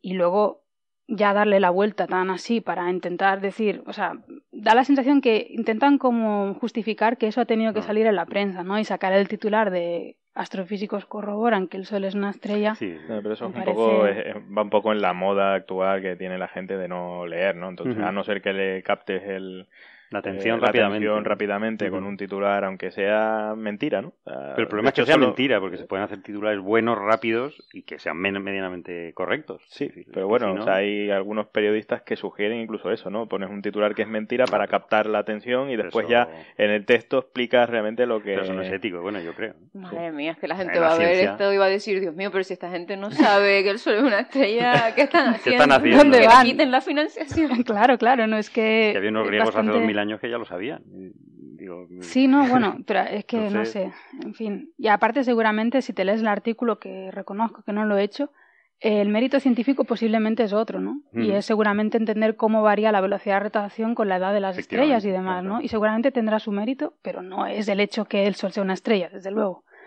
Pero bueno, Además sería al revés. indignada. Además, al revés, las estrellas son soles. Es que es, es- es justo Sí, al es que es pensar- justo al revés. Pues justo al revés. Lo O sea, lo que- difícil es demostrar Claro. que las estrellas son soles y no que el Sol claro, es una claro. estrella. Pero bueno, Encima está mal hecho. Palito da. palito dado. que quede constancia. Eh, bueno, pues nada, y ya terminamos con el anuncio de una página web que ha Ah, creado esto es aquí una nuestro, Primicia Sí. Coffee Break. nuestro colega Andrés. Eh, bueno, lo colgaremos en Facebook Vallesiano de referencia. eh, porque es, muy- es un estudio muy interesante y Andrés ahora nos lo cuenta un poco por encima, pero básicamente es un poco darle una barra de error de verdad. Bueno, de verdad, o darle una barra de error, porque es, una cosa que no hacen en Que la no, se, tele. no se usa, ¿no? eh, a los pronósticos de, la, de los sondeos electorales. ¿no? Mm. Entonces, Andrés, si nos, cuesta, nos cuentas un poco. Bueno, no sé si los oyentes españoles más o menos sabrán que en España estamos en pre-campaña electoral, ¿no? Y Continua, además. Continua. De hecho, yo creo que casi todos los países, eh, llegaremos a un momento en el que todos los países del mundo estén en pre-campaña electoral. Eh, entonces, bueno, pues... eh, Pues se aplica también. ¿no? ¿Eh? A todos los países. Digo, a todos los esto no va a países ser se aplica, extraño. a- efectivamente, ¿no? Entonces yo una de las cosas que siempre he echado de menos cuando ves los sondeos eh, electorales de ciertas en los publicados, ¿no? Es que siempre dan una estimación de voto, pero nunca hay una incertidumbre asociada a esa estimación de voto, ¿no? Entonces, bueno, pues mm, me costó un poco encontrar los datos de los sondeos electorales, pero bueno, eh, una vez de perdido un, un poco de tiempo que seguramente podía haber dedicado a otra cosa, No, pero esto también Sí, es valioso. eh, bueno, pues y con ayuda de, un, de, un, de gente, ¿no? En Twitter, eh, pues mm, bueno, conseguí los datos y entonces he hecho un pequeño modelillo bayesiano para intentar eh, estimar a partir de los sondeos electorales que no dejan de ser eh, una medida, digamos, mm, incierta en cada instante de tiempo eh, de cuál es realmente la, la intención de voto real de la gente, ¿no? De la población no solo incierta, sino que además probablemente sesgada, ¿no? Porque cada, Claro. cada casa de, de encuestas intenta,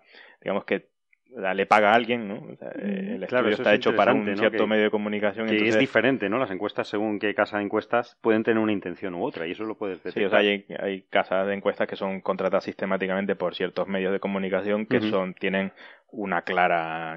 eh, y esto lo demuestra, claro. Sí, sí, entonces, podría bueno, pues, se- Ujú. pues, bueno, el, el- el modelado intenta pues estimar cuál es la realmente la estimación de votos subyacente, eh, que bueno, pueden ver en la página web, y después cuáles son los sesgos eh, de cada casa de, de encuestas, ¿no? Eh, También están unos gráficos en la, en la chulo, página web, ¿no? Y después, pues bueno, una estimación de voto actual, eh, eh, descontaminada de ruidos y, da- y toda esta historia de cuál es realmente la, la, la- la intención de voto con su barra de error, ¿no? A ver si son Eso es raro ver, sí. compatibles Mm. entre sí o no. De, de hecho, perdón Andrés, para la gente que no tenga Facebook, que supongo que habrá algún rarito por ahí. yo, Entre ellos yo, sí. y yo, me rarita. estoy, yo me estoy quitando. me Pero estoy- bueno, eh, por si Pero alguien no, Twitter tiene, seguro que no tiene. tiene Facebook, la página web es eh, asensio.github.io barra elecciones 2016. Ujú. Lo pondremos en todas las redes sociales. Sobre Sí. todo Twitter.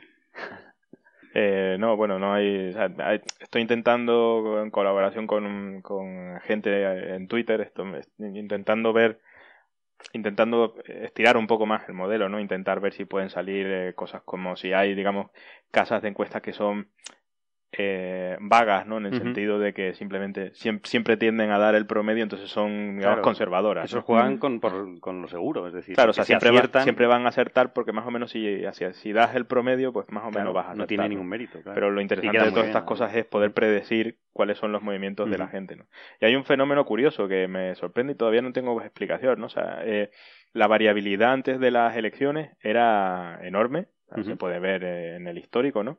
Pero a partir de las elecciones todo se ha vuelto extremadamente aburrido, Ostras, ¿no? pero es que además es bastante, Eh, bastante claro el Todavía no tengo, no tengo mucha, mucha explicación, ¿no? A no ser que simplemente los medios de comunicación todavía no hayan decidido poner toda la carne en el asador para hacia un lado hacia un otro, lado ¿no? hacia otro, ¿no? Tiene pinta, o que la gente está muy cansada. O que la gente está Esto cansada agota. también. o sea, No, Pero yo es creo- una especie de cambio demasiado brusco. Es que O yo sea, creo que eso básicamente te está diciendo es que las encuestas son para guiar a la gente. Y ahora, pues, mira, no sé, no estarán queriendo guiar nada o no habrán, de- lo que dices tú, no habrán decidido hacia dónde guiar a la gente. ¿no? Habrá que ver dentro de un par de semanas que Porque- es justo cuando la gente se va a decidir. mm, Sí, no, esto, esto- estamos todavía demasiado alejados, yo creo, de las elecciones, ¿no? Pero bueno. que quizás para las primeras elecciones el hecho de que hubiera un par de partidos nuevos era un problema para las encuestas, porque si tengo entendido bien, lo que hacen ellos, eh, la- esas casas, eh, toman una muestra eh, de votos y luego aplican unos factores de corrección diferentes Sí. para tener en cuenta posibles sesgos, ¿no? Entonces quizás para los gran- dos grandes eh, partidos esos factores de, de corrección eran bastante obvios. Hmm. para estos dos nuevos quizás no, Y ahora saben y que- ahora, y ahora están simplemente aplicando eso, Sí, porque yo también me había dado cuenta que... Claro, Sí, puede claro. ser, puede ser, o sea, no, a lo mejor no vas desencaminado, ¿no? El hecho de que las elecciones es el único sitio donde tienes acceso a la intención de voto real de la gente, ¿no? Entonces, claro, el hecho de que antes y después el comportamiento sea diferente es que probablemente antes no tenían ni idea de qué es lo que, de cuál iba a ser la, la- la intención de voto real, ¿no? Eh, y ahora después, pues más o menos la- se controlan bien las encuestas, eh, o sea, cuáles son los sesgos que tienes que poner, entonces a lo mejor mm, son más precisas, ¿no? Sí, En la cocina ahora saben, saben qué ingredientes ponerle a la comida, ¿no? exactamente, ¿no? Entonces, bueno, pues espero que si en el último sondeo consigo dar un número que se parece a la realidad, pues que alguien me invite a algo, ¿no? Hombre, está claro, nosotros desde luego. No, ya solo por el trabajo, que la verdad que tenéis que mirar la página web porque es bastante espectacular. Sí, sí. Bastante bonito de ver. Bueno, pues eh, no sé, yo creo que hasta aquí hemos llegado hoy. Ujú. Espero que os haya gustado mucho Agujero Negro, pero yo creo que hacía falta porque no lo habíamos Claro, tratado mucho y, y la noche es oscura y, y la llena de noche terrores. oscura. y es fundamental. Y están de moda, están, de están moda. de No moda. se puede ir contra la moda. Mucho agujero negro, pero hemos conseguido salir de ello. Eso. Somos probablemente los primeros que conseguimos salir de No, los primeros no. No, hay películas, alguna muy mala que Ah, sale eso sí. también. No tan mala. No tan mala. A mí me gustó mucho, ¿eh? Sí, bueno, Sí, bueno, sí. ya discutiremos un día. Somos dos. Los dos que trabajamos en agujeros negros no Nos nos, disgustó tanto la Hombre, película. porque sale un agujero negro, claro. No por no, eso. no, no. por eso. Por- porque me parece que es una película inspiradora. Eso. De que la solución está en la ciencia. Ajá. Y eso es lo que me sí, gusta eso la sí. Bueno, estamos hablando de Interstellar. Sí, No estamos hablando de dicho, Interstellar. sí. Por si a mí me gustó Que muchísimo. noso- la a nosotros nos encanta darle caña, pero, pero hay gente que os gusta, oye, fenomenal. Pero vamos, es, es una. Soy gente discusión- rara. Es Bueno, una, es una que discusión bastante recurrente. En mi mismo grupo que todos trabajamos en lo mismo, están los que odian Interstellar y los que nos gusta Interstellar. Sí, eso es Pero verdad. es Yo como- creo que la odias o te encanta, ¿no? A mí Es como el arte, ¿sabes? Es una forma de arte como cualquier, como cualquier otra, ¿no? O sea, Sí, te los tiene que decir cuadros algo, de ¿no? los cuadros azules de Klein hay gente que les encanta y otros dicen que eso es una ¿Qué, qué es eso? Pues, chorrada. Pero si te dice algo, pues genial. ¿no? Sí, claro. Sí, bueno o malo, ¿no? Claro, puede ser malo también. Claro. Bueno, pues ya, bueno, una cosa que se me olvidaba para, para mencionar que la semana que viene, el lunes, eh, va a estar Héctor en un acto que se denomina Pint of Science, que entiendo que es que mucha gente, Tiene alguna gente va allí a tomarse unas cervecitas Sí, y la- demás. La mezcla de dos cosas interesantes, ¿no? La mezcla de cosas que funciona muy bien. Sí, y un poco contar su trabajo, ¿no? En que, a qué se dedica y, y demás de forma bastante divulgativa, ¿no? Y allí vamos a tener a Héctor, eh, supongo que hablando bien del sol, Y de la cerveza. a menos que se nos haya pasado Y a del cosmología Ya podríamos cosa. hablar de algo de sobre cerveza No, cuando hay alguna noticia interesante. Es verdad. Hicimos al principio algunas cosas de levaduras, y- pero, pero, pero Aquí, aquí en el IAC tenemos gente que hace cerveza. Sí, sí, aquí en el Coffee Break hay, Ah, y personas que ya tienen un nivel también. Ah, qué bien. Sobre todo en beberla. Hacerla Yo últimamente, yo últimamente no encuentro cervezas que sean mejores que la nuestra. Eso, eso. A mí me pasa lo mismo porque creo que es un efecto de selección. Yo no sé tú, Cristina, pero voy- yo he hecho voy a cortar. cerveza en este Coffee Break. Sí, sí, yo veo Igual le podemos cambiar. a todos. Le podemos cambiar el nombre para la próxima temporada, ya veremos. Bueno, pues eso, el lunes que viene aquí en La Laguna, Pint of Science, y ahí encontraréis a. Héctor. Esperemos. Pues nada, nos despedimos ya hasta la próxima semana, espero que les haya gustado y nos vemos. Hasta luego. Venga, hasta luego. Hasta luego.